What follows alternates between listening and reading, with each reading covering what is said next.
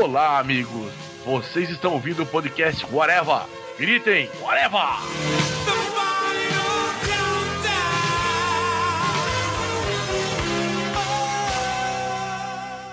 Não quero combater a corrida de ninguém, a programação de ninguém, não. Quero colocar no ar a importância, a leveza da beleza da mulher brasileira. Fica com a gente. Se tiver aquele controle remoto, você vai mudando, vai ver a corrida, aquilo fica só girando o tempo todo. Vai lá, volta aqui, porque acho que aqui você vai se sentir melhor. Vem comigo.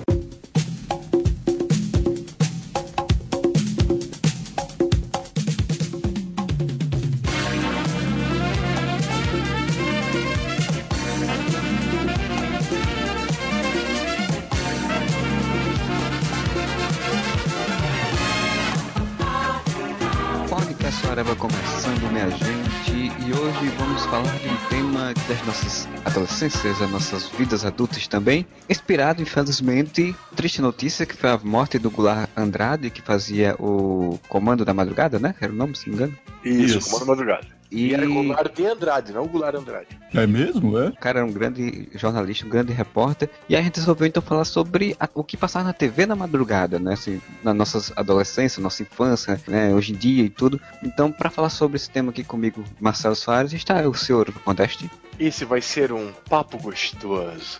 e o senhor Fernando Fonseca. Vem comigo. Ah, tava na cara que alguém ia soltar essa.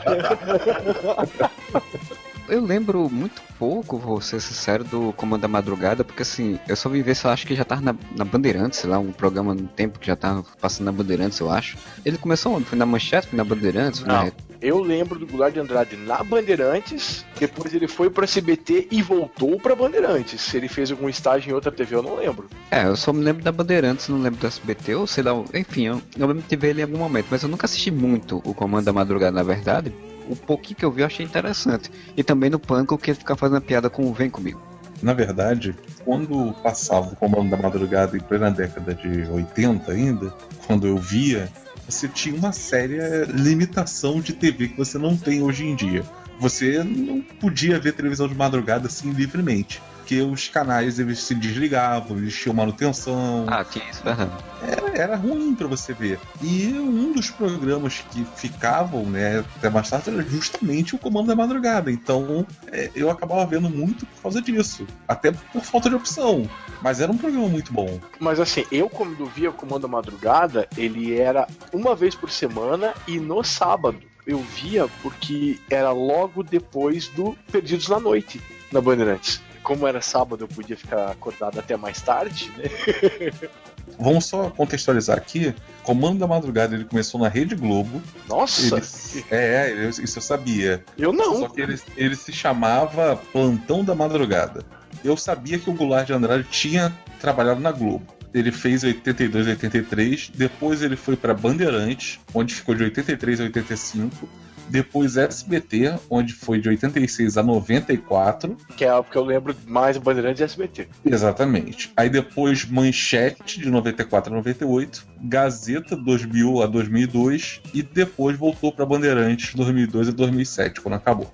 Ele é que nem Otávio Mesquita. O Otávio Mesquita, por um bom tempo, ele comprava horário na TV. Então, onde É, dava pra ele mas, comprar, ele mas comprava. ele não é sem graça. Não é que nem o. Oh, ok, pessoal, punhanhento. o que eu gostava do Goulart de Andrade, que eu achava legal, é que ele fazia as reportagens mais ousadas que as outras TVs acabavam não passando por questão de horário e de censura. Que voltando à, contextualização, era época ainda de censura na TV. Sim. Então, pô, é, reportagem sobre travestis, sobre travestis que morriam por causa de uso de silicone indiscriminado, reportagem É, é, sobre AIDS, sobre prostituição. A gente pode comparar um pouco com o que faz hoje em dia, que também fez já faz muito tempo, o Roberto Cabrini com Conexão Repórter, né? Diferente, eu compararia É, sim, com o diferente. Marcelo Rezende. Eu compararia Não, com o sim. Marcelo Rezende, porque é bem mais baixaria, assim. Eu digo assim, em termos de temático, né? Dos programas que eu acompanho hoje em dia, o Roberto Cabrini é, é o que mais, digamos assim, tenta pegar uns temas diferentes pra trabalhar. Agora, claro, como você falou, é mais baixaria, mas era mais fundo do, né, do poço da coisa. Era o Mundo Cão, né? Então, foi o começo do Munducão. Na, eu não sei se foi o começo, porque tinha já na, altos programas dos anos 60, meio bem Munducão. Mas o Goulart de Andrade fazia muito que mais tarde o SBT foi fazendo aqui agora, daquelas coisas que eram mais do cotidiano e que eram mais pesadas. Como nem eu falei antes, rotina de prostituição, como que era a vida dos travestis, ah, o começo da AIDS no Brasil, o horário nobre não se permitia nem entrar em discussão. Igrejas evangélicas que depois, mais tarde, acabou se proliferando. No começo dos anos 80 ainda era uma coisa marginal, ainda era uma coisa à parte do cotidiano das pessoas. Então eu lembro da primeira vez que eu vi falarem do Edir Macedo foi no Comando da Madrugada. Depois do Comando da Madrugada, como que é o nome do programa que a gente falou agora há pouco, da manchete? Documento Especial. Documento Especial. Aí sim teve um programa inteiro sobre o movimento evangélico, sobre a renovação evangélica. É neopentecostalismo. Quando ainda era minoria, né, digamos assim. Exatamente. Sim. Com aquela pencha preconceituosa de, do crente sabe? Da imagem do crente. Foi no Goulart de Andrade, que eram coisas que na época era difícil você ver em outra TV. Assim. Sabe o final da AIDS, que o cara tá parecendo o Cazuza no final, assim. Tá parecendo um Jared Leto lá. Pra quem não, não sabe, até o Cazuza aparecer, não mostravam pessoas com AIDS na TV. Fim da vida, assim, cara. Até, até chegar ao é, Cazuza, assim, era um na verdade, mais... Na verdade, a AIDS era uma coisa pesada, assim, na época, porque era tudo muito fim de carreira. Fim de carreira não, fim da vida mesmo, né? Passava aqueles filmes tipo AIDS aconteceu comigo. Que passou nesse era... BT, né? Que o cara Isso. pegou uma transfusão de sangue no acidente de carro. Exatamente. Foi sempre aquele dramalhão forte que sempre morria. Era assim, tipo. Era sentença de morte. Exatamente. Tema muito pesado. O Gardner colocava isso na TV ainda era chocante e era legal, e eram reportagens bem feitas. Diferente do que aconteceu depois no Aqui Agora, que era coisa todo feito a toque de caixa, vamos dizer assim. O Goulart de Andrade ele trabalhava bem as, as matérias dele, eram matérias legais de serem vistas. Eu lembro que uma vez ele visitou o Instituto Butantan para mostrar né, o trabalho. Ele fazia esse tipo de coisa. Mas só que é, nisso eu... ele também falava de quanto de veneno uma pessoa precisava ter tomado de uma picada para. Informação relevante, pô. Ele mostrava a ferida de quem tomava picada de cascavel. é, eu lembro de, das coisas que eu vi do Goulart mais pra cá eram as matérias exatamente mais simples, assim, digamos, mais, mais tranquilas, né? Assim, tipo, era ele, ele entrevistar alguém, ou ele encobrir alguma coisa bem simplesinha, assim, tipo um zoológico, alguma coisa mais simples, não tinha essa, já essa conotação tão pesada mais. A concorrência ficou muito forte, né? Ah, com certeza, né? Mas ah, antes de falar da concorrência dos 90 pra cá, vamos falar ainda dos anos 80, né? Porque os anos 80, assim, eu era criança, né? Pra mim não tinha madrugadas, né? Eu dormia 10 horas da noite, porque eu era um garotinho berbe aqui na Paraíba, no interior do estado. Mas vocês já eram, eram pessoas um pouco mais adultas do que eu, então vocês tinham uma outra vivência, outra visão das madrugadas dos anos 80. E o que é que você pode falar, Modesto, sobre isso? Os melhores filmes que eu vi na minha vida até hoje eram na madrugada da Globo. Antes de ser o Corujão, também o Corujão começou nos anos 80, mas antes tinha o Sessão de Gala e depois o Coruja Colorida. Te falo que ver filme de madrugada era uma coisa foda quando você tava nos anos 80, porque só passava filme bom no Corujão. Era quase eh, uma regra corujão colorida? Como é que é isso? Então, coruja colorida é que assim, na época, nos anos 70 ainda, do, pro, pros 80, era a sessão de filme colorido que tinha. Porque não era toda a programação que era colorida. Ah, isso é do tempo da TV preto e branco não, ainda, né? Não, não, não, não, não. A programação foi se estendendo a isso. O nome ficou disso. Vamos deixar claro que então o membro velho do Areva não é Júlio, é o Modeste. Não, o Júlio com certeza ele viu a Copa do Mundo 70 colorido, né? Com certeza ali ele viu. O Modesto não sei se viu, chegou a ver?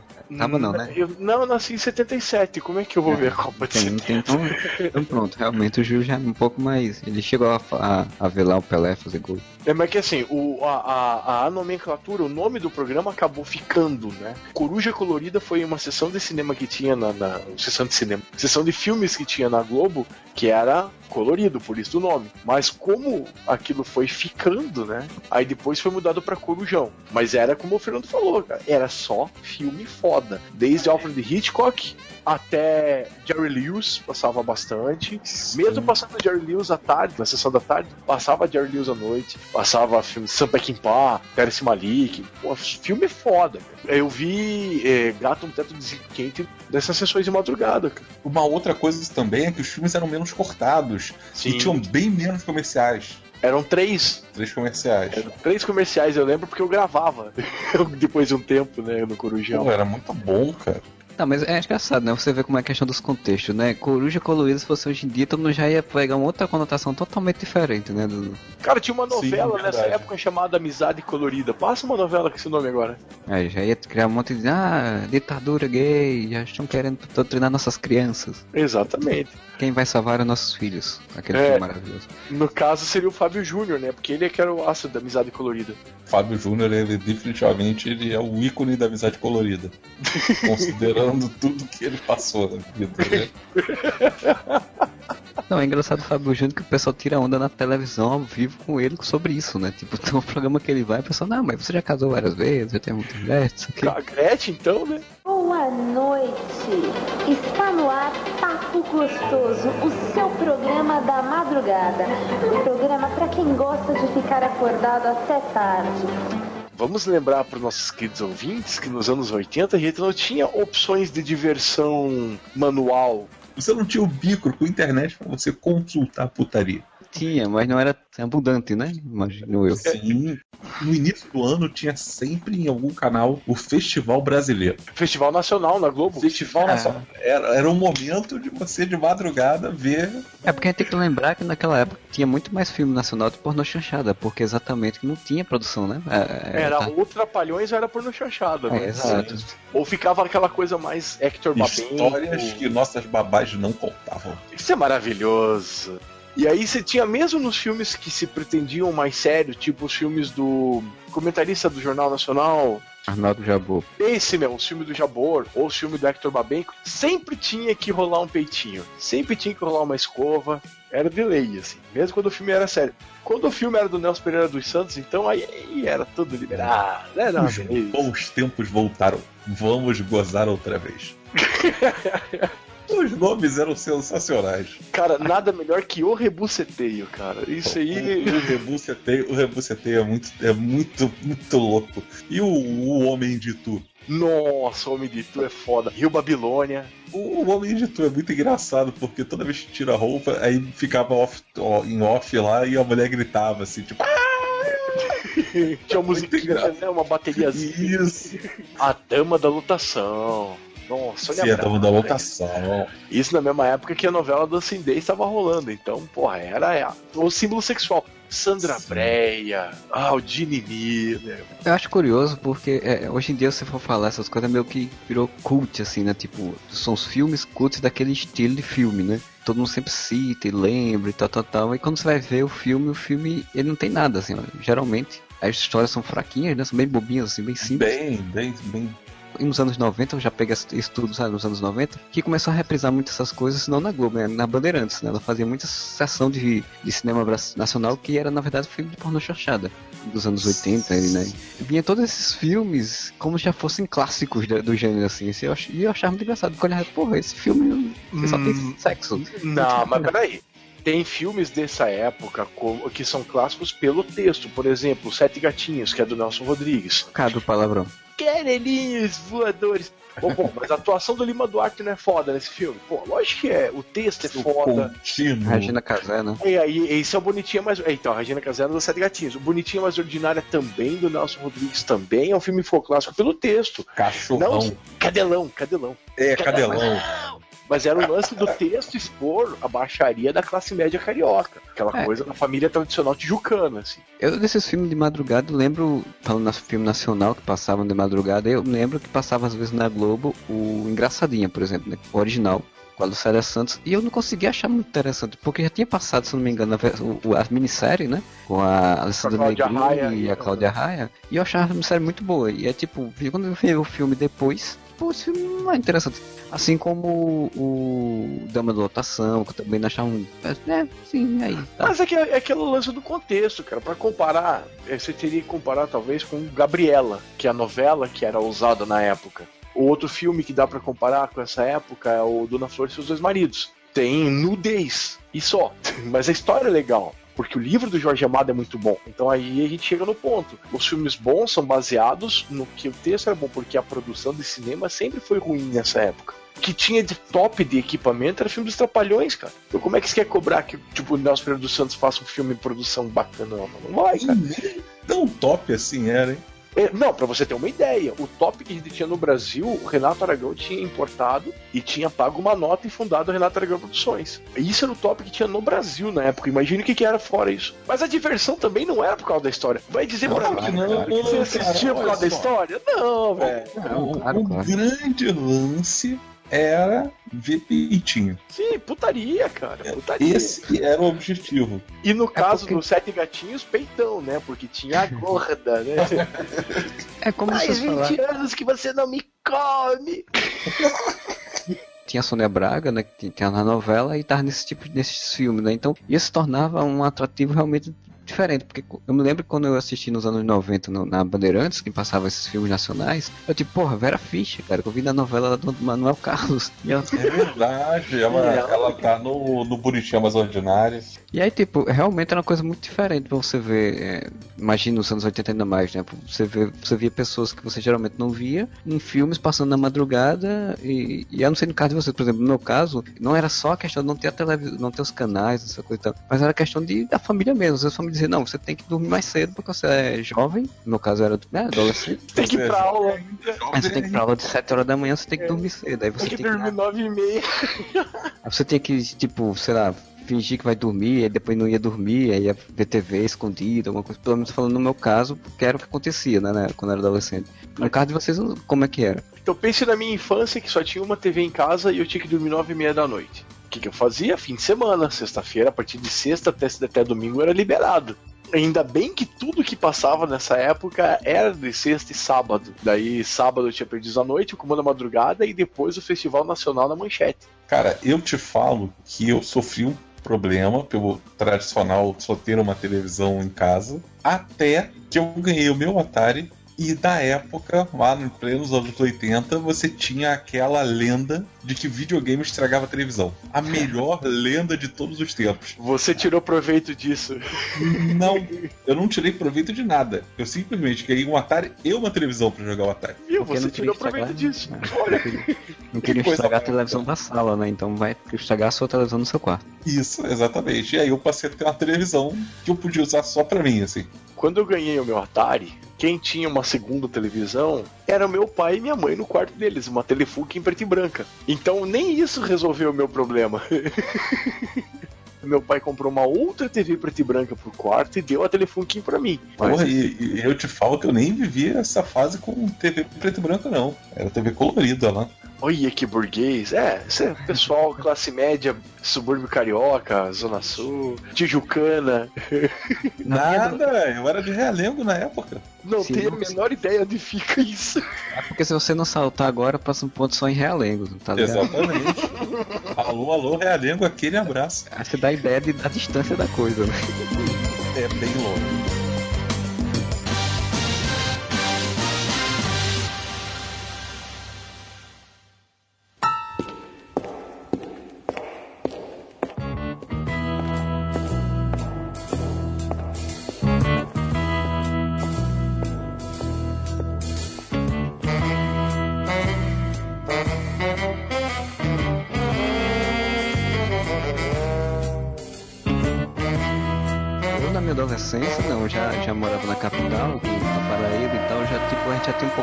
Condição. Eu conseguia ter pelo menos assim, duas televisões, uma no meu quarto, por exemplo, teve uma época que eu já cheguei, cheguei a ter. Mas lembro quando eu morava no interior, a gente só tinha uma televisão da sala. Só que o que acontecia? Na minha casa, muitas vezes minha mãe eh, fazia plantão, ela era enfermeira, então trabalhava de noite, fazia plantão e meu pai não morava com a gente na semana porque ele trabalhava na capital. Muitas vezes eu conseguia assistir televisão de madrugada por conta disso, assim, tipo, o, o- tava esperando ou minha mãe chegar, ou, ou tá sem sono, ou, ou- como você falou, nas sextas-feiras, nas férias, é o que conseguia ver. Vagamente a, a lembrança de ter, de ter visto sim coquetel.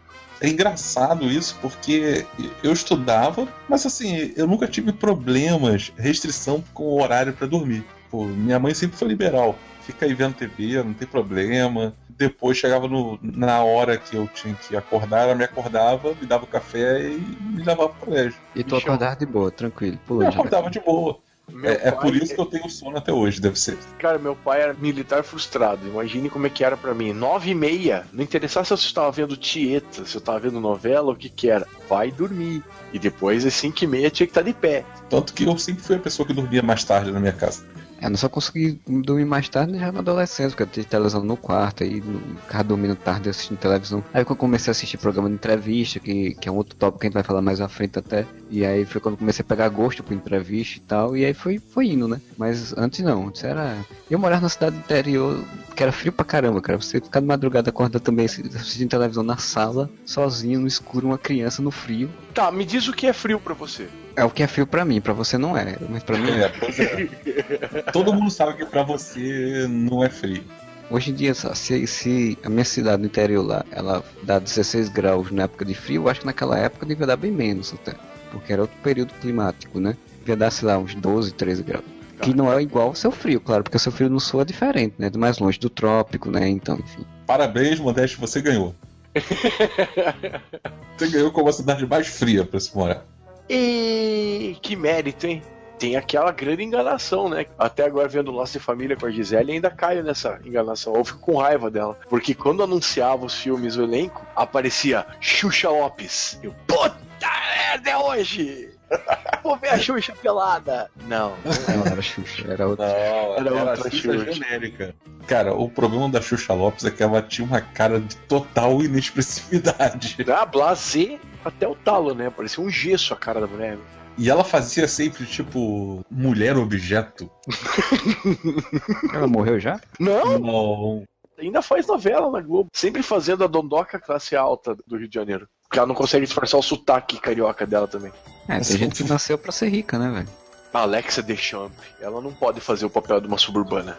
Luísa Brunet. Imagina a Luísa Brunet fazendo novela, fazendo um papel de suburbana. Pô, ela fez em filme nacional com Sérgio Malandro. Ah, mas aí é outra, outra E pegada. aí Sérgio é, Malandro. glu, glu. Elô Pinheiro. Olha, agora a gente tá lembrando das cocotas dos anos 80. Elô Cocota, meu Deus do céu. Magda Kotroff, Sandra Cara, Breia. O problema é você começar a lembrar das pessoas e você ver que elas morreram ou que elas estão velhas. Então é só pensar com a, ficar com a memória afetiva. Cara, eu tento ficar com a memória só da. A Monique Evans. Eu tento ficar só com a imagem antiga da Monique Evans, que era aquela coisa linda, mas não dá. Mariette do Gugu, lembra? Meu Deus! A, a loira do Gugu foi levada pelos, pelos, pelos trapalhões. A Mariette fez trapalhões? Fez, era o anúncio da capa da Playboy dela. O anúncio da Playboy era que ela tava nos Trapalhões. É, né? E André Sorvetão também. Caraca, doido, é- era um mundo diferente realmente dos anos 80. velho. Olha o que é a memória de uma pessoa. Tá aqui a capa da Playboy, tá escrito Mariette, a loira do Gugu que os trapalhões tiraram do SBT. Você vê que eu falei exatamente o que estava escrito na capa. Boa noite! Está no ar Papo Gostoso, o seu programa da madrugada. Um programa para quem gosta de ficar acordado até tarde. Saindo um pouco da putaria, mas nem tanto, que era muito bom, era o Perdidos na Noite. Que é o programa mais legal que eu lembro de ter visto na TV até hoje. É, é só de fama que o Faustão vive dizendo, falando sobre Perdido na Noite, mas eu nunca vi.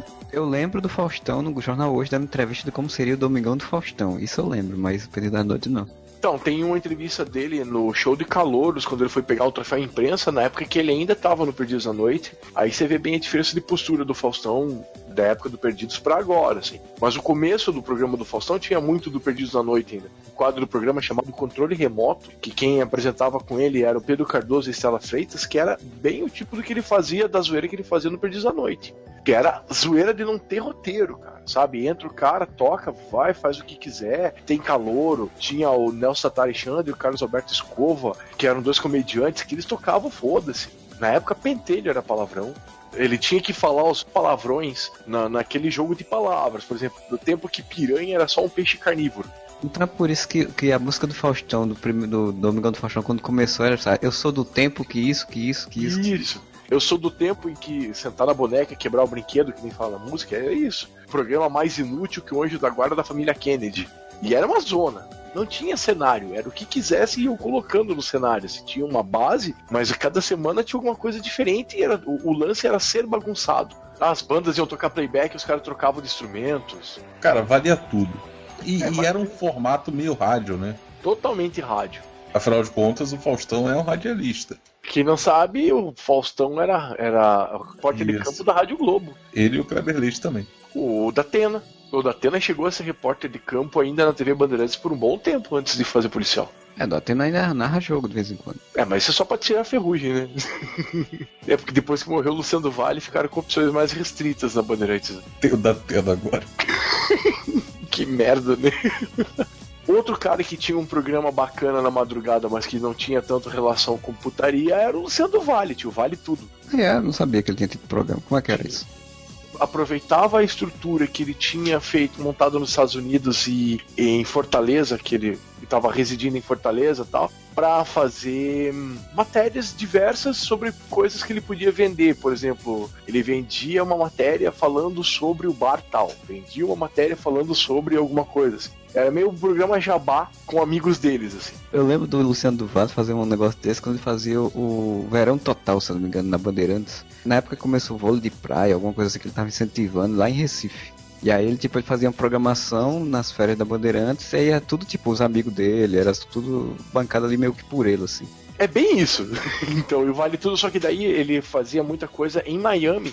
Ele tava com uma equipe em Miami para transmissão das coisas da Bandeirantes nos Estados Unidos. Então ele vendia Berta Brasil Boutique, vendia. Berta Brasil uma- Beta Brasil Caralho. É, fazia de coisas na- de, de Miami, assim. Ele fazia um monte desse tipo. E chamava os amigos dele ricaço para dar entrevista. Era Coisa tipo um. De baiano? Como baiano, não falei baiano. Coisas na- de, de Miami, assim. Ele... Falou baiano, não. Não, de, de Miami, assim. Ele Me falou o quê? Falei que ele chamava os amigos dele pra dar entrevista. Os amigos Ah, ricos dele, os amigos Coisa magnata de, dele. coisa de É, baiano, tava querendo dizer, queria dizer que ele é de Recife, né? De Não, o- é o ele é o Mauri Júnior do lado esportivo. O Luciano Vale, ele já tinha aproveitado, ele queria meio que aproveitar o horário que ele começou a fazer na Copa de 90, que era o apito final, que era o Ah. programa da madrugada. Como ele já ia fazer essa parada pela madrugada, por causa do fuso horário até com a Itália e com o horário que a Bandeirantes tinha liberado pra ele, como ele já tinha o horário liberado, ele queria fazer dinheiro, jabá. Vocês acham que as coisas começaram com o Milton Neves? Não. Não, o apito final com o Não. Luciano Vale ainda eu cheguei a pegar. Eu lembro de ter assistido o apito final, só que era de meio-dia. Esse meio-dia não foi em 94, Marcelo? Não, sim, é o que eu tô falando. Eu, eu cheguei a pegar o apito final com o Luciano do Vale, só que era de meio-dia, não era à noite. Começou de madrugada o apito final. A pró- a própria programação esportiva ela tinha bem menos abertura, não, mas passava bem Ah. menos do que passa hoje em dia. Que a Bandeirantes Sim, ela sim. se baseava em- em esportivo, né? É, na verdade, ela cresceu em cima disso daí. Já que tinha tantas restrições para passar esporte nos outros canais, então o meu canal vai focar nisso e eu vou pegar esse público.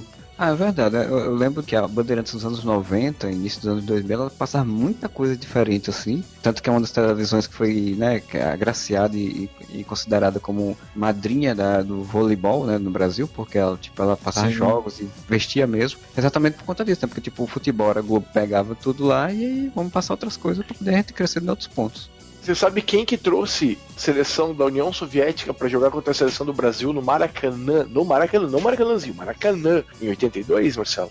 Dolph Lundgren. O Luciano do Vale. Ah, ia ser bem trouxe. se fosse duplo Ludwig. Porra, seria bem legal. Bem mais legal. Mas ele que bancou trazer a seleção da União Soviética para jogar com a seleção do Bernardo, do Ina, do Montanaro, do Xandota. Cara, então Ah. agora a gente vai falar uma parada importante. Porque, na verdade, o que a Bandeirantes fazia era ao contrário do que a Globo faz, que é de só querer passar aquilo que já é popular e que tem audiência, ela dava uma abertura para você poder ver outras coisas. Hoje você fala que passava vôlei, ah, mas porra, passava vôlei é a grande coisa, tinha que passar mesmo. Mas, cara, em 80 e pouco, 84, 86, não, não era essa quantidade toda do vôlei, não. Ver jogo do Banespa contra o Sul América. É, Olha isso. não era, não era popular, não. Sem contar que o vôlei era bem diferente do de hoje em dia. Pensar que o vôlei antigamente tinha a lei da vantagem, o jogo durava 3, 4 horas. Isso é impossível dentro de um sistema de televisão Sim. olímpico, né? Por exemplo, no caso da Olimpíada, Sim. né? Eu prefiro assim como é hoje em dia, porque é mais rápido. O grande lance é que com vantagem, a tendência da zebra ela ia quase a zero.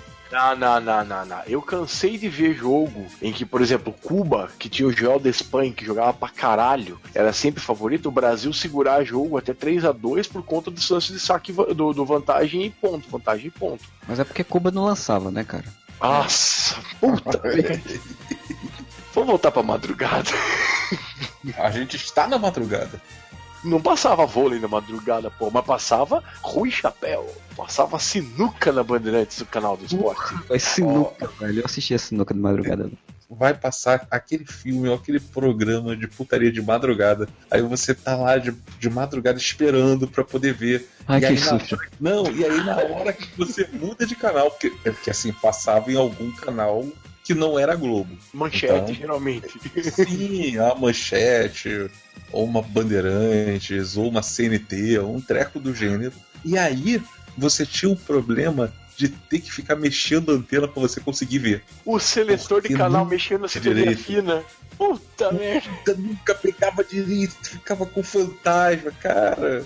Ah, é, como era, era difícil. Era aquele seletor que fazia barulhão, tec, tec, tec, tec. E no meio tinha sintonia fina, que você apertava e rodava aquilo é, pra fazer sintonia.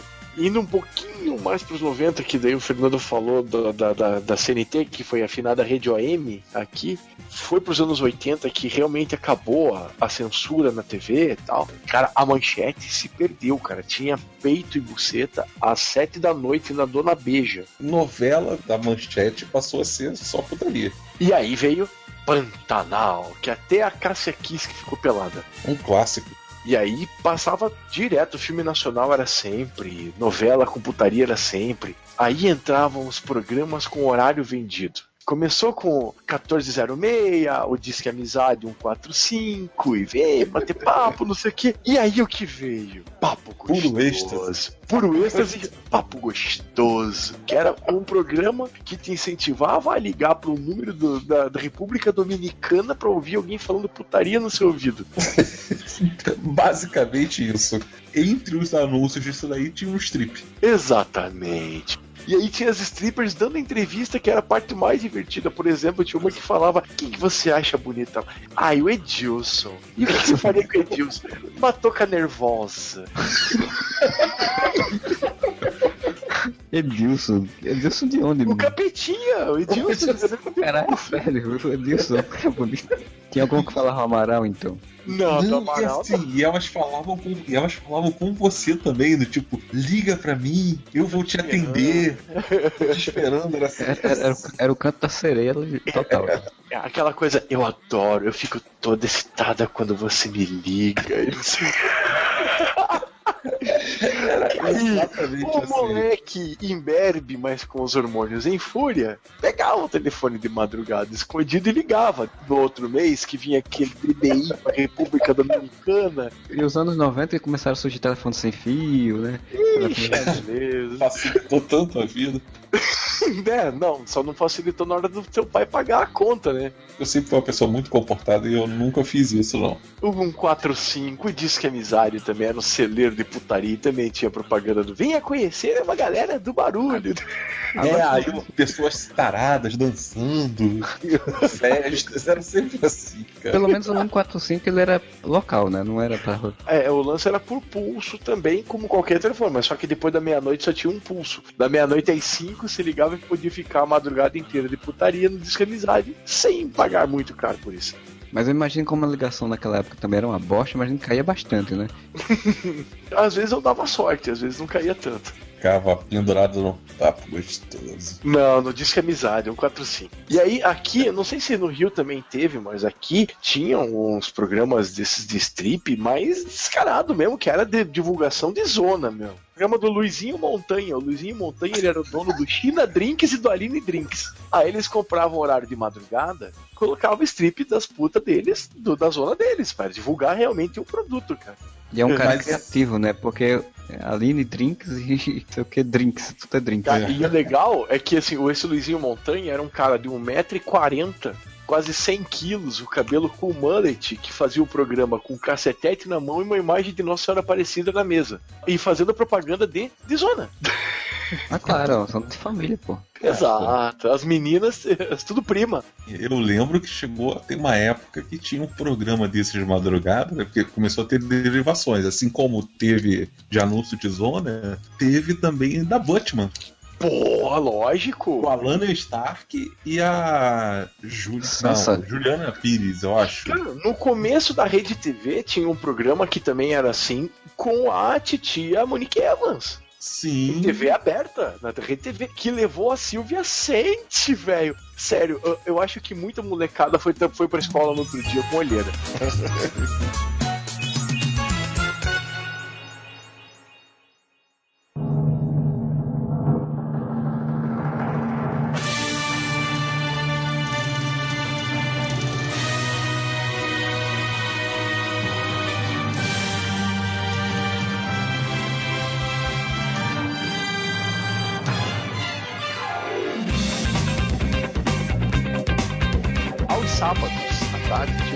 chamado Cinemania, que falava sobre os lançamentos do cinema, que falava dos filmes do Van Damme, que falava de... Era um video show da, da, da Bandeirante. Isso. É, eu, eu lembro que nos anos 90 teve muita vibe de programas só sobre cinema, assim, que eu lembro que aqui tinha uns programas. aqui Tinha um cara que tinha uma- era dono de uma grande rede de locadoras de filmes, então ele tinha um programa só dele Ah, por que sobre será, né? sobre cinema no sábado à tarde também.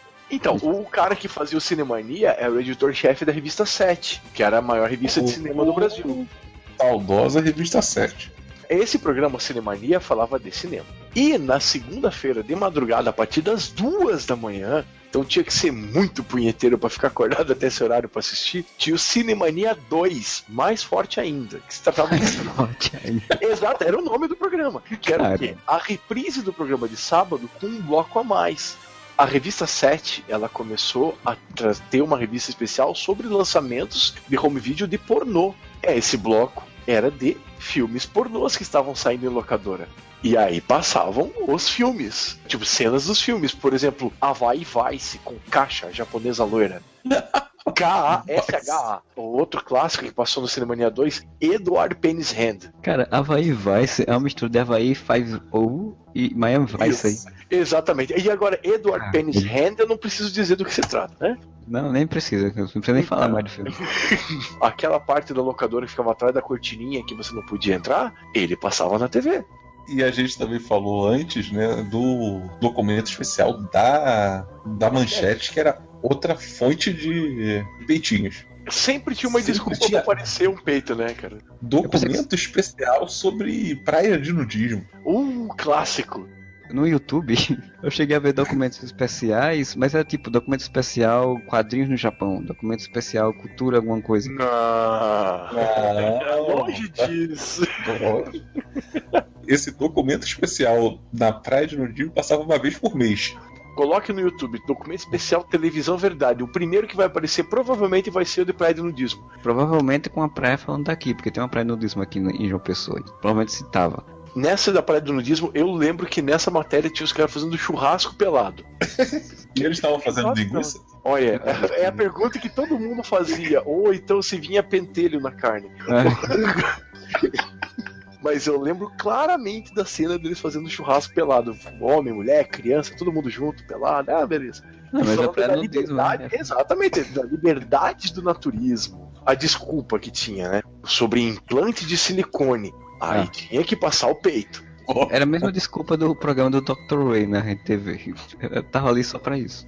Ou então sexo na adolescência. Bem na época do Kids. Como é o sexo na adolescência, não sei o que, tal, tal, tal. E aí mostrava peitinho. Sempre tinha alguma desculpa. Mas a Globo também colocava em Riacho Doce, colocava uns peitinhos. Mas Riacho Doce era bem mais tarde também. Não, mas documento especial era tarde pra caralho, cara. Mas documento especial valia a pena você ficar acordado pra ver. Sempre. Eu me lembro quando estreou Altas Horas na Globo, eles botaram o programa de 3 horas da manhã quase. Com a desculpa era, ah, você saiu de casa, você está voltando da balada e você vai ver o Altas Horas. Nesse caso não tinha desculpa nenhuma, é só porque era um horário que a gente podia botar isso daqui e, e você fica acordado até quando puder pra poder ver, né? Só os fortes sobreviviam. Bom, você tinha que aproveitar, né? Foi uma época que você tinha restrições pra você ter esse tipo de conteúdo, né? Mas agora eu me lembrei de uma outra coisa dos anos 80 pra esse conteúdo que não era tão de madrugada, mas às vezes passava de madrugada. Os filmes. Porques. Férias- o Porques era muito bom. Porques. Como é que era aquele do Johnny Depp? Férias em É, Palm Spring, não é alguma Férias coisa assim. Barulho, É Férias do Barulho. É, Palm acho que é férias, férias do barulho. O último americano virgem.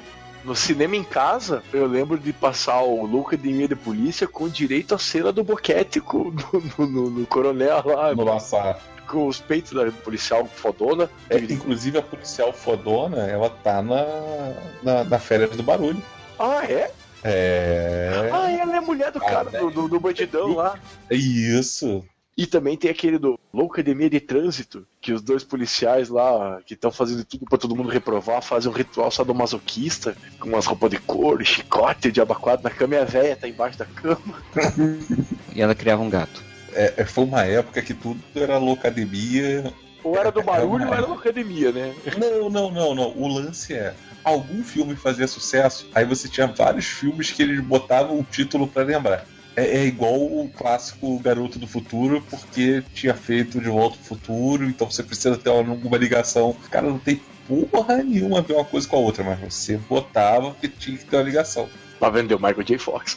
Sim, sim. Mas como é que no tempo? O futuro eram os lobisomens, é porque ninguém entendia. É, você não tá vendo o Tim Wolf agora passando na TV? Eles já estavam prevendo. O futuro é os lobisomens, a sociedade que ainda não evoluiu. Eles eram delinquentes, cara. Ficava surfando em- cima do, do, do carro. Lobisomens de hoje em dia eles são, se levam muito a sério, né? Os lobisomens de antigamente era zoeira, isso é que era divertido. Jogava basquete, lutava boxe. Hoje em dia solta pipa e joga bola. Boa noite! Está no ar Papo Gostoso, o seu programa da madrugada.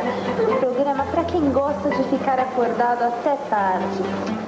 Entrou em, no ar a Rede OM, aí sim eles tocaram o foda-se, passaram primeiro no Tensão Total, que era uma sessão de filme que tinha sexta-feira à noite. Alcova, uma cena só de sexo explícito, mas tinha. Aí eles passavam Orquídea Selvagem com Mickey Herc, filmado no Brasil, que eles Porra, e, e- e quando passava Calígula? Então, aí que eu ia falar, até o dia em que eles foram passar Calígula, que até Fist Fucking tem, e passou no filme. Dividiram o filme em dois. Passaram a primeira parte, e na segunda parte, todo mundo já tava sabendo, ficou todo mundo pronto pra gravar, pra assistir. eles não exibiram. Eu moro a um quilômetro e meio da CNT. É perto da minha casa aqui. Dizem eles que não entrou no ar porque deu um raio nos transmissores. Mentira! Porque eu estava com o videocassete pronto pra gravar. E não teve nada. Então eles só não exibiram pra criar hype. Que daí todo mundo na semana, na outra semana assistiu o Calígula, gravou, passou pra todo mundo. Pro ouvinte do podcast Whatever muito atento, quiser, volte em alguns podcasts lá pra trás, você vai encontrar o Modesto falando essa mesma história em algum outro podcast lá atrás. Verdade, porque tudo começou né, no outro podcast, acho que eu tinha falado sobre o Warlock, o demônio, que Também. eles fizeram a mesma coisa. Que eles Também. interromperam no meio, teve um problema, é que o filme do demônio.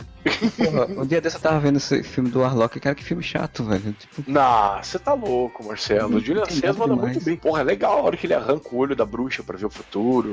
Que o cara Pô, não, não tem a hora que ele frita a orelha do cara? Sim, que ele morde, ele arranca a orelha no dente. Massa é o Warlock 3, meu amigo. Passado no- nos anos 90 com um grupo de adolescentes presos numa casa. Nossa, novidade isso, né? que fórmula nova. É, os anos 90 era engraçado, chegou um período em que, tipo, o filme de, de adolescentes presos e, né, e algum monstro que vinha lá já dos anos 80, né, os caras começaram a putar tudo, é tipo, botaram o Warlock, tipo, no meio da história. E se você procurar na locadora, tá, tem uma prateleira disso do lado da de filmes de tubarão. Boa noite! Está no ar Papo Gostoso, o seu programa da madrugada. Um programa para quem gosta de ficar acordado até tarde. Falou, eu citei rapidamente aí, mas vocês não falaram, vocês tiveram mais conhecimento disso do que eu, do Coquetel, que era um grande Aí. programa disso. É, porque a gente tava falando mais dos anos 80, Coquetel já é anos Porra. 90, laranjinha, uvinha, parecia até aquelas bonecas de moranguinho, né? Cara, e assim, tipo, a minha lembrança de Coquetel é porque assim, o programa era uma parada muito bizarra. Porque assim, tinham as frutinhas que participavam, faziam um strip, né? Entre as, as apresentações, só que o programa ele era tipo um game e as pessoas que estavam no game faziam striptease também. Não, o que eu lembro é que a resposta, se a pessoa acertasse a resposta, a frutinha tirava uma peça de roupa. E se errava, tinha que ir lá tirar. Nossa, tinha, eu não lembro disso. É, tipo, tinha strip. É, cara, os participantes pa- faziam strip.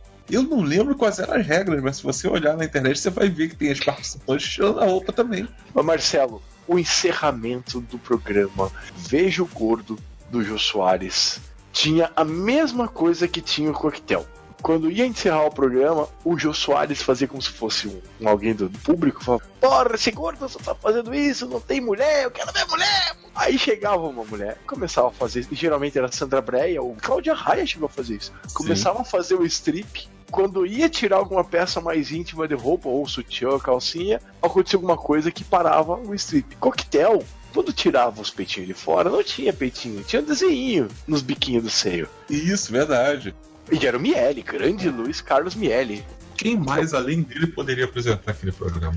Então, agora que a gente falou de tapa sexy madrugada, eu lembrei das coberturas do carnaval no baile do Chico Recarrei. É. Baile de carnaval na manchete era de lei. O, o Fernando agora foi no banheiro, né? é ele abriu Não, a não, porta. não. Eu abri a porta do armário aqui pra pegar uma parada. Aham, Cláudia, senta lá. A programação dos bailes ia com os flashes lá dentro, né? Aí quando eu mostrava os flashes, tinha sempre as mulheres tirando a roupa e tal. Eles olhavam pra câmera assim, tiravam a roupa, ficavam lá dançando. Era muito engraçado. Mostrava peito, mostrava Sim. escova. Eu lembro vagamente disso na manchete, cara, nos anos 90. Sim, na manchete tinha. Carnaval tradição lá do, do Samba da Bruna Globo. Quando não tinha saco mais pra ver aquilo, já tava saco cheio. E botava na manchete e era todo esse outro universo, né? E tinha a questão dos travestis, né? né? Tinha todo um outro universo ali de, de suburbano, underground. ali. É, tinha o baile de gala com o Clóvis Bornal e aqueles outros que vinham com aqueles, é, a roupa. A dança do Tuyuyu sob a luz do luar. E aí vinha aquele cara com cheio de plumas, paetês e não sei o que. E tinha o baile do vermelho e preto, que era os bailes. Vem pro pau que tá rolando, assim. Só com aquelas panteras da vida, assim. E depois de um tempo foi tendo na Band também. Aí tinha o baile do William Porchat, que era o Bolinha que apresentava, e tinha os bailes de carnaval mais underground que o Emílio Surita apresentava junto com o Otávio Mesquita. Olha, nossa senhor, Que dupla, hein? Você falou do Bolém, Bolém era um, era um era clássico assistir todo domingo. Ou era no sábado? enfim. Sábado, sábado. Não sei porque meu pai adorava assistir bolinha, cara. Ele assistia bolinha todo sábado e a tarde todinha eu não tinha mais saco de assistir bolinha. Também tinha o, o, o lance das boletes, né? Como chacrinha, tinha chacrete. Ainda bem que é boletes, né? Tem que ter essa piadinha, né? E tinha o é ele ou é ela, lembra? Ah não, isso, isso eu lembro. Isso eu lembro que tinha. Era o ponto auge, o auge do programa, né? Era, tinha muita essa relação, né? Com a coisa do, do, do travesti, do transexual. Época que Roberta Close fazia sucesso, né? É, quem adora isso também é o Silvio Santos, né? Uma, uma época lá no programa que ele realmente levava muito travesti e. O show das transformistas? É, exatamente. Lembrei. Ele fazia todo um, um segmento lá do programa Silvio só sobre isso, né? É porque é aquela coisa, né? Tipo, nos anos 90, isso aí, isso aí dá um podcast só pra ele. Nos anos 90, teve muito esse de aparecer é, os travestis na televisão, mas o travesti nesse sentido de espetáculo, né? De show. Assim como o gay no sentido da, da, da piada, né? Do, do- do engraçado, assim. Foi estereotipado. É, pegaram um estereótipo e começou a trabalhar com aquele estereótipo.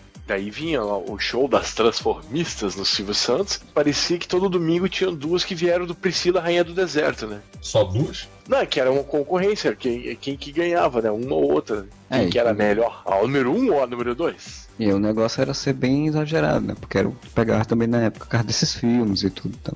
E aí vem o grande marco da mudança. Um programa chamado 25 Hora. E aí foi acabando a diversão da madrugada. Por quê? Que programa? é? Vocês conhecem o programa 25 Hora? Não me é estranho esse nome.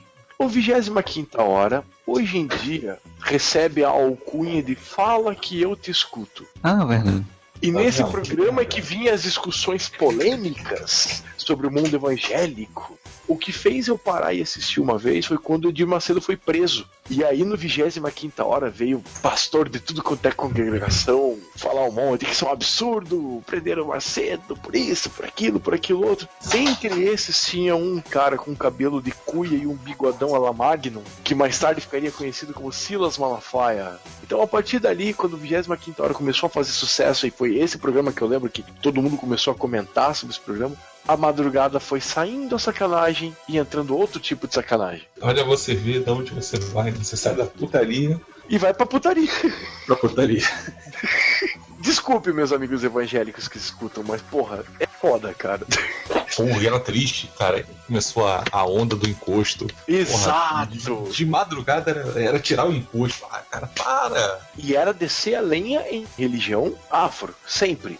Eles tinham que ir lá desmanchar o trabalho que foi feito pra não sei quem. Começaram a perseguir os satanistas jogadores de RPG. Isso! O que pegava esses programas é que eles vinham exatamente com polêmica, e aí tem todo esse arcabouço aí religioso em cima, né? E aí ele conseguia pegar um outro público que eles estavam fomentando as suas igrejas e tudo, e o povo curioso pra ver a polêmica em cima da coisa, né? Eu chegava a ver esse 25 hora e eu parava pra assistir porque eu achava curioso aquilo ali. Aquela algazarra toda, aquele auê todo. Até o cara chutou a, a santa lá e deu problema. Você queria ver o circo pegar fogo. Eu sempre quero ver o círculo pegar fogo. Isso é... E assim, vocês não achavam ousado quando a mulher falava que ela era uma ex-mãe de santo? Eu pensava, cara, o pessoal do Candomblé não vai falar nada, não? Falava, não, era mãe de santo, não sei o quê, e aí eu fiz um pacto com o diabo, porque eu ajudava as pessoas a entregar a alma pro demônio. E, Tá, mas não tem isso no Candomblé, velho. Eu ficava vendo Mas onde ia esse absurdo. Alguém dava abertura pro candomblé falar alguma coisa? Era um discurso altamente preparado já para um direcionamento, né? Claro que não dava. É que nem esses programas de, de desculpa a palavra, né? Você fica ali a vida todinha olhando pra ver onde é que vai dar aquilo ali. É, fica Não tá- olhando meia hora o gato lá, tá escrito gato, tá escrito gato, tá escrito gato. Aí vai a pessoa, atende e não sei. Fala, Porra, é, tá então, tá- Era a mesma coisa, né? Era a mesma coisa, assim. Eu achava curioso por conta disso, assim. Até que ele chutou a santa e deu confusão, aí ah, todo mundo caiu em cima. E aí foi quando ele começou a crescer mesmo por conta disso. Diz a lenda no Facebook, daquelas correntes que vão passando, que depois disso o bispo Von Helder ficou manco, né? Mas ficou manco na África do Sul. Mas no final dos anos 90 foi muito essa mudança, né? A gente nos anos 90 ainda outros quadros aí, a gente até falou em off-tópico, mas a gente podia falar também um pouco agora, que, por exemplo, na Bandeirantes tinha Cine Trash, é, Hum, Contos da Cripta, programas meio ainda diferenciados do que se teria hoje em dia, digamos, tipo, uma coisa muito mais segmentada. né? Era no Cine Trash que passavam os. Ah, não, era Festival Zé do Caixão, que passava no sábado de madrugada os filmes que eram fodas demais. Não só isso, né? Esse é o Estranho Mundo do Zé do Caixão e outro do canibalismo. Nossa, que, era foda. Mas tudo no contexto gore da parada, assim. E fora os filmes trash e trash mesmo, que é a especialidade do Fernando, tipo Fome Animal, Pô, mas foi é bom. Achei que o Cine Trash passava coisas piores. The Gate, o Portão. Ou passava aquele náusea total. Nossa, Quem diria que um dia aquele diretor ia se tornar alguém, né? Náusea Total? Quem que é do Náusea Total? Eu acho que é o Peter Jackson também. Peter Jackson do Fome Animal, que eu lembro. Eu acho que é o Náusea Total também. Eita! Peter Jackson, Náusea Total. A volta, a volta, da volta dos mortos-vivos. É, a noiva do Reanimator. Nossa, isso é trash pra caralho. e não basta o Reanimator, né? Tinha do acho- cachorro, do vampiro. Não é o Cujo. Pior que eu lembro dessa porra, eu só não lembro o nome desse filme, mas eu lembro que passava. Eu vi a Rainha das Trevas era lindo perto desses filmes. Zoltão, Zoltão, o cão vampiro de Drácula. Zoltan, tá certo. Nossa, e passava os filmes da Hammer, cara. O, passava os do Christopher Lee e tal. Essa era a parte boa. eu tenho lembrança disso, tinha o do Zé do Caixão, que aí essa coisa toda do- das pragas que ele soltava, isso ficou na minha cabeça muito forte. Coisa do você, você, você e tal. Meu primeiro contato com o Zé do Caixão foi nesse tipo de programa lá na Bandeirantes, né? porque não era o, o- Eu não tinha visto os filmes dele, tipo, eu vim ver os filmes dele há uns 5 anos atrás. Marcelo, sabe onde que passava Zé do Caixão? Nessas matérias do Goulart de Andrade. Ele ia cobrir quando o Zé do Caixão era chamado pra resolver problema de possessão de espírito em casa de não sei de quem. Avistamento de OVNI, levava o Zé do Caixão pra ver. Aí ele falava depois nas entrevistas, porra, não entendia nada daquela merda, mas me chamavam, tava me pagando, eu ia, né? O Zé do Caixão com avistamento de OVNI, tudo feio. Mano, eles falavam, você parar pra ver, temos uma energia diferente aqui. Praticamente, hum, Aí ficava aquela unha gigante lá. Cara, Zé do Caixão era tema pra tudo, cara. Porra. Zé do Caixão, na época, ele era tipo o Guga tá, fazendo comentário da Olimpíada. Faz comentários sobre todos os esportes. Era o Zé do Caixão. Tinha ele, tinha o Contos da Creta, que tinha o, o, a caveirinha que aparecia e falava que ia mostrar o filme. Isso achava, isso achava muito legal, tinha o quê? 13 anos, 14 anos de idade, isso achava muito interessante essa, essa, esse movimento todo assim a Bandeirantes ela fazia todo um sistema disso na, na madrugada. Porno Chanchado Brasileiro na segunda, Cine Privé no sábado, tinha o Sexta Sexy na sexta, tinha Contos da Cripta em outro dia da semana tal. Tipo, ela tem todo um sistema que eu achava muito interessante vendo questão de, de programação. Tipo, na segunda você tem isso, na terça você tem isso, na quarta você tem isso, de forma bem abrangente, temáticas diferentes, né? Assim, isso, isso eu achava interessantíssimo na Bandeirantes. Mas Globo também tinha. Na segunda era dia de comédia, que tinha a sessão comédia. Aí na terça-feira tinha. Terça Nobre. É, terça da Globo também certo. tinha. Mas a Globo é Globo, né? Quarta Chico Anísio, quinta. Depois foi você decide, mas tinha um outro nome antes. Casa Especial. Sexta Globo Repórter, então sempre tinha essas coisas. Sim, mas é que eu tô falando, assim, a Bandeirantes ela fazia coisas diferentes, ela trazia outras coisas que a Globo não trazia. E aí isso me chamava a atenção de assistir, né? Coisa que a Globo não tinha coragem de traspassar. Exato, exato. Sessão kickboxer não passava nem perto da Globo. E eu via oh, pra ver o Madame.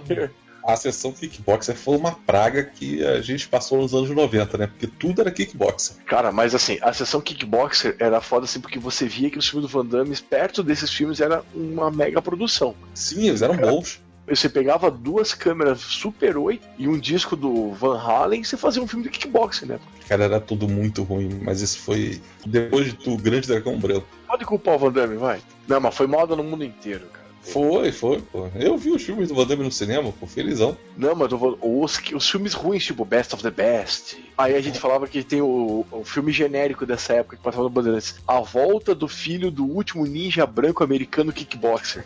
2, A Vingança Final. Bandeirantes era o canal da trecheira dos anos 90, né?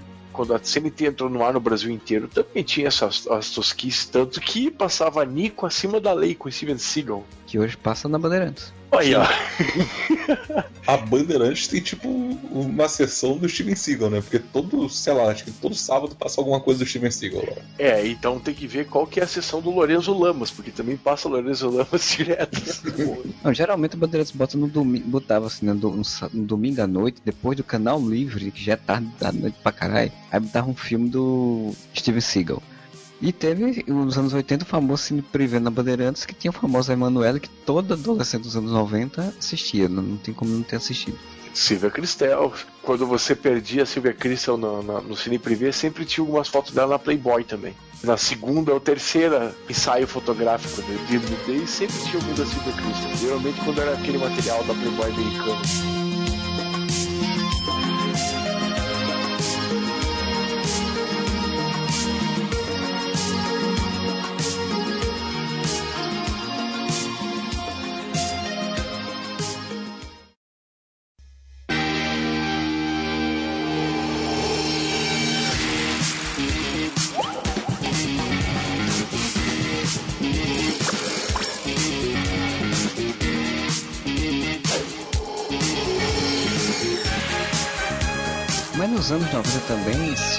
Um formato das madrugadas, finais de noite madrugadas na televisão, que já era fortalecido nos Estados Unidos, meio que se tornou um padrão hoje em dia, é meio que um padrão por horário, que é o talk show, né? Jô Soares foi fazer ali na Jô Soares 11 e meia. Porra, que era muito bom. Era muito, mas muito bom.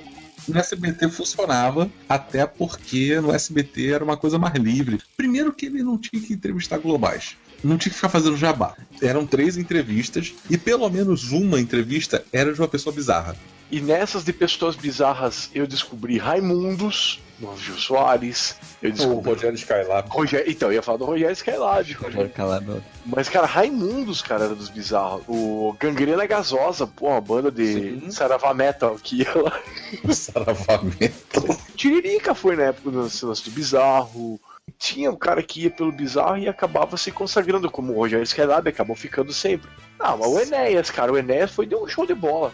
E o Jô Soares tomou no cu nessa época também com o Omar Kayan, o homem mais sábio do mundo, lembra? Que o cara era um puto do enganador, enganou todo mundo da produção também. O cara vendia palestra e foi no Jô, como o homem mais sábio do mundo. E o cara era um velho filho da mãe que deu, deu tombo da galera. Ajudado pelo Jô Soares, tá vendo? Sim. Uma outra coisa importante sobre essa época pro Jô Soares é que, diferente de hoje em dia, ele tinha saco para fazer o programa, né? Sim, e tinha credibilidade. Então iam gente que, porra, só cabeça, né? Ele fazia programas de comédia na Globo já fazia um bom tempo. E aí ele, tipo, vou fazer agora entrevista. E foi uma grande coisa, né? Nós tiramos o Jô Soares da Globo e levamos ele para o SBT e é uma grande novidade. Então, tipo, era uma coisa nova para ele. E assim, é, mas ele tinha que fazer o. Ele ainda fez o Vejo Gordo um bom tempo no SBT. Sim, mas eu não tô dizendo que ele deixou de fazer programa de comédia. Eu tô dizendo que ele fazia na Globo muito tempo. Aí ele foi tirado para o SBT e será uma coisa nova fazer um, um programa de entrevistas para ele. Começando nos Estados Unidos. É, que já é um formato que já existia no rádio, que ele fez um bom tempo no rádio também. O Jô Soares tinha programa de rádio também, de entrevista. Que era o formato lá consagrado lá do David Letterman, né? Que é igualzinho, assim. Bem... Caneca, cenário, tudo igual. E aí acabou meio que formatando para todos os outros, né? Hoje em dia também, basicamente a mesma coisa. E eu lembro de um programa que era basicamente um talk show, mas assim, não, não era o mesmo tipo de cenário e tal, mas que era muito bom e que quase ninguém conhecia, que era o Gente de Expressão. Vocês chegaram a ver? Não. Apresentado pela Bruna Lombardi, Nunca ouvi falar.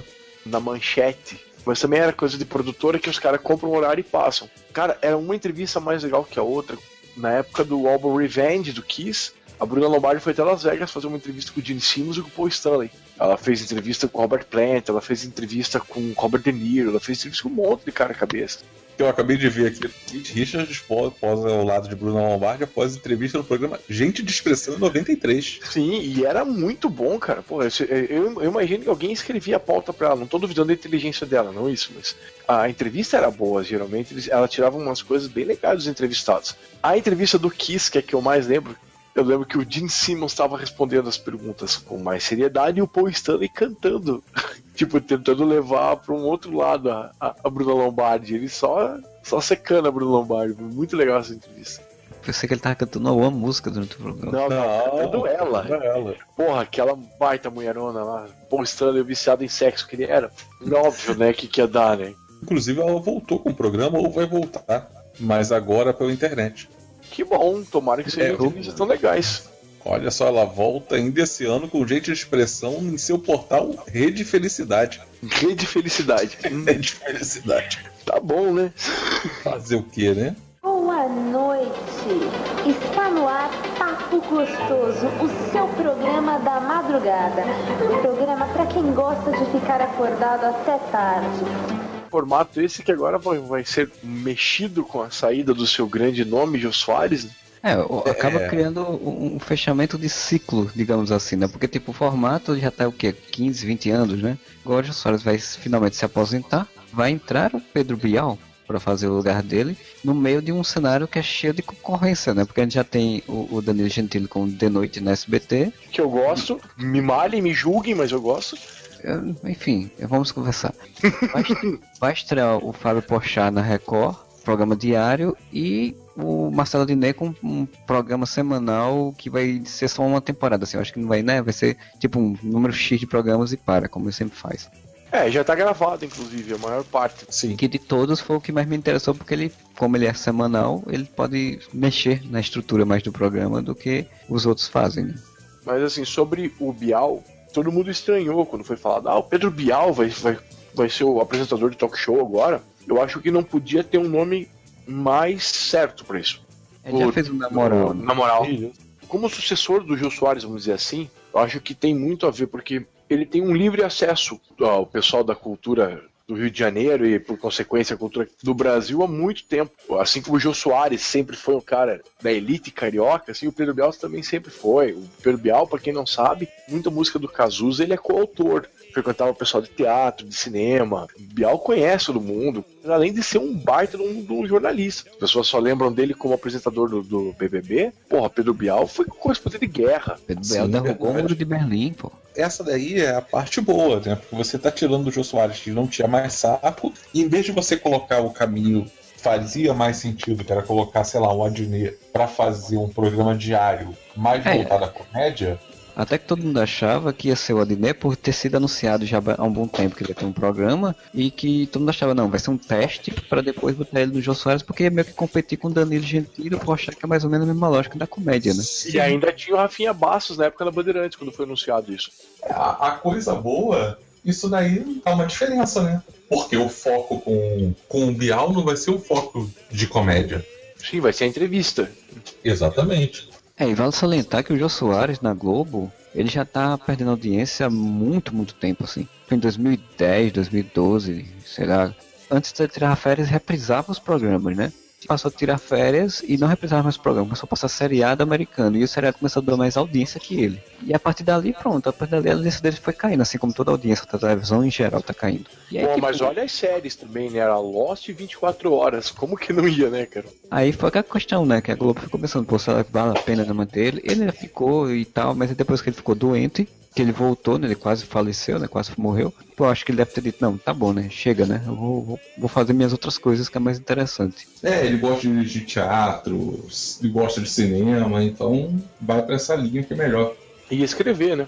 Inclusive poupa a gente de ficar recebendo os atores de teatro que nem ele fica recebendo, estão fazendo qualquer coisa com ele que ele fica lá só bajulando eles. Mas me poupa de você assistir um programa. Você tá cansado, você, ah, eu quero assistir um programa de entrevista tarde da noite, que não seja de comédia exagerada. Vai ver ele falar. Mas me diz, como é que foi aquele caso da piscina? Aí o cara fica olhando assim pra ele, aí um segundo depois, ah, tá, o caso da piscina. Jô Soares 11 e meia era um programa muito bom e o cara chega a esse ponto dele, tipo, a produção dava ele os tópicos tinham feito pra entrevista antes com o convidado e ele só dizia, ele nem dizia nem o que era o caso, ele só dizia, fala aí. E o pessoal começava a falar e ele ficava só lá, do lado. Conta aí. Aí, eu, eu ouvi falar que você tem uma história boa com mariolas. É, você pensar que nesse tempo, a gente teve no SBT, o SBT tentou meio que não concorrer, claro, direto, porque o programa nem era diário, mas com a Marília Gabriela, né? Eu gosto muito da Marília Gabriela, um programa muito bom. De frente com o Gabi domingo. Sim, Porra. ele com o Gabi no domingo, que era muito bom. Aí Porra. só que por questões de retorno financeiro, de patrocínio, sei lá, ele acabou saindo da programação. Mas tá na GNT. Não tá, acabou já na GNT também. Ela tá Mas que outro- bosta. Porra. Ela tá com um programa meio que sobre sexo, um negócio assim. Ela não tá no TV Mulher também? Então, acho que se não me engano na TV Mulher. Ela tá Ah. com um programa sobre sexo, um negócio assim. Sobre mulher, na verdade, né? É, então deve ser o TV Mulher, então. Vamos assimilar que seja, mas o De Frente com o Gabi era muito bom mesmo. Que é justamente a esperança que a gente tem agora com o Bial. De É, ter um programa mais pra essa linha do que pra linha do jogo. Vamos lembrar do Bial também, falando Boa noite, meus heróis da nave Big Brother. o Bial perdeu bastante em credibilidade, porque afinal de contas ele só ficava escrevendo para aqueles idiotas do Big Brother. Ele escrevia, fazia todo o texto, e você ficava vendo aquele, aquele pessoal do Big Brother, o que será que ele quis dizer com isso? É, ele fazia uns alforismos lá, meio mais ou menos assim. Mas espero que também seja interessante. Agora a gente tem, como por exemplo, o Marcelo Adnet vai fazer um formato diferente. O Porchat, que não espero nada do Porchat, porque o Porchat é muito caricato demais pra mim. Cara, o Porchat Caricato vai ser na Record. Eu não espero nada da Record. Cara, E uma aí? novela que tem Luciano Zafir como ator principal de uma novela. E isso é mais ou menos o que a gente tem, como a gente falou, madru- as madrugadas da televisão hoje em dia, pelo menos TV aberta. Hoje em dia é isso, né? Programa de entrevista e coisa de, de religiosa. É porque perdeu a função, né? Tipo, porque antigamente, como você não tinha as opções que você tem hoje em dia, então você realmente precisava de alguma coisa para você cativar. Hoje em dia não, cara. Hoje em dia você vê o que você quiser, qualquer hora. Não tem mais essa importância. A era on demand matou a madrugada da TV. Boa noite. Está no ar Papo Gostoso.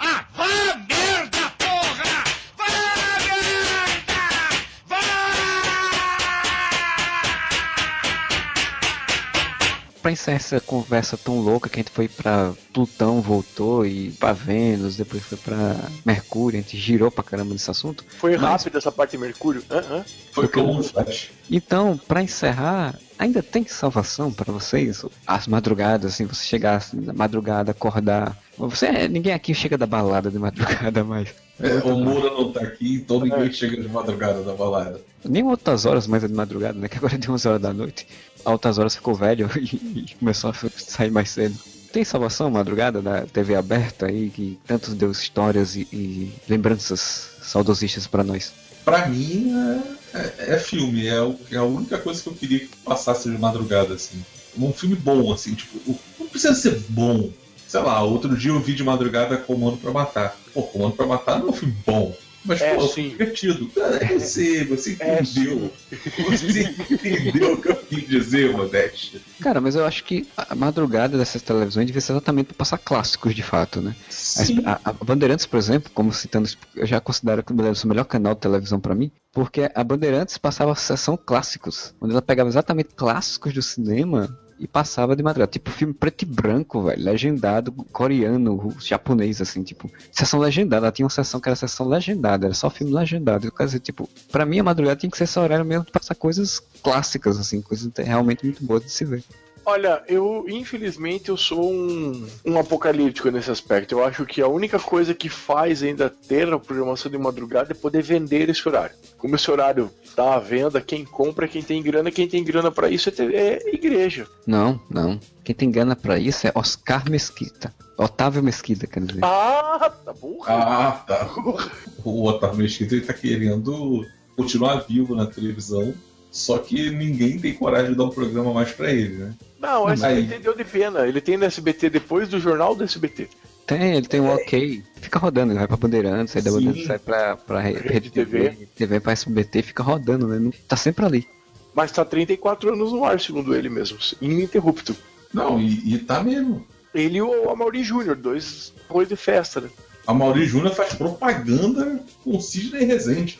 Te fala disso, eu lembro do. Tá no ar lá. O Tony Carlaquian, meu amigo Tony Sim, o Carlaquian. Tom Carlac é muito bom.